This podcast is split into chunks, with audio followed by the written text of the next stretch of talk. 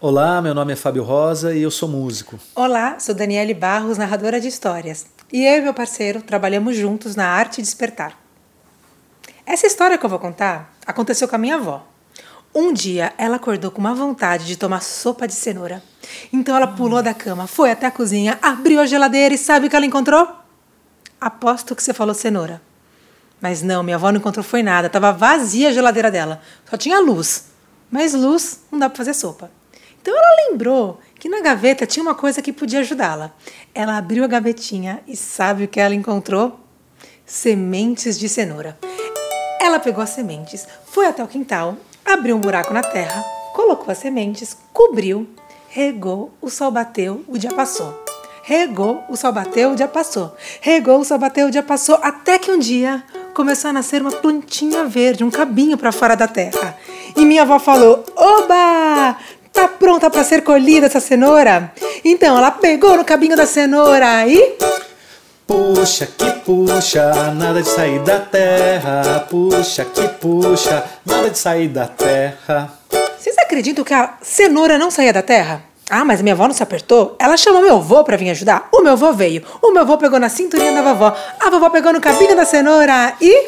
Puxa que puxa, nada de sair da terra. Puxa que puxa, nada de sair da terra. Não, não saiu. Gente, não saía essa cenoura. Vocês já viram uma cenoura assim? Vocês já viram? Não. Eu também nunca vi.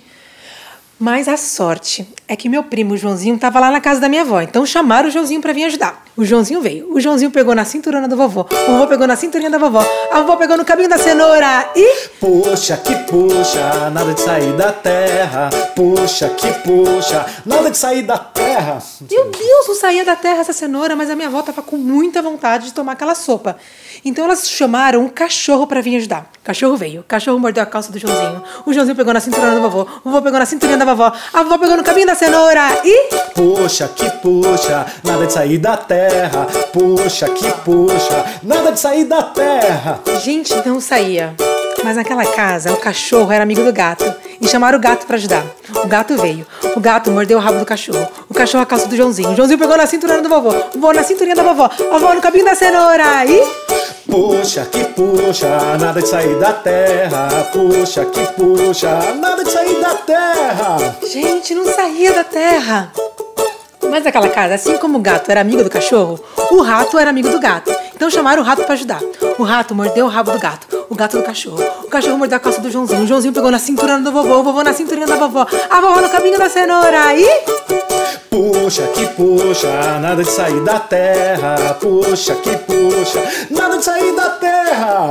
Gente, agora foi uma tristeza só. Foi uma tristeza porque não tinha mais ninguém para ajudar. O meu avô olhava para cima, olhava para baixo, triste.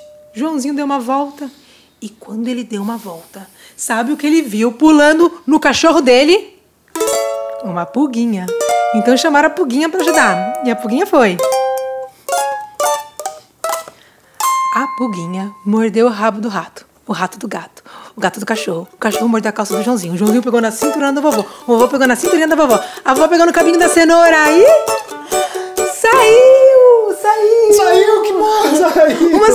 enorme, a minha avó já veio limpando a cenoura, cortou tudo, colocou no panelão e disse que ela fez uma sopa de cenoura maravilhosa. Sabe quem comeu? A minha avó, o meu avô, o Joãozinho, o cachorro, o gato, o rato, a pulguinha e até uma minhoquinha que estava passando ali no quintal. Caiu uma gotinha, ela também comeu. Hum, tava bom.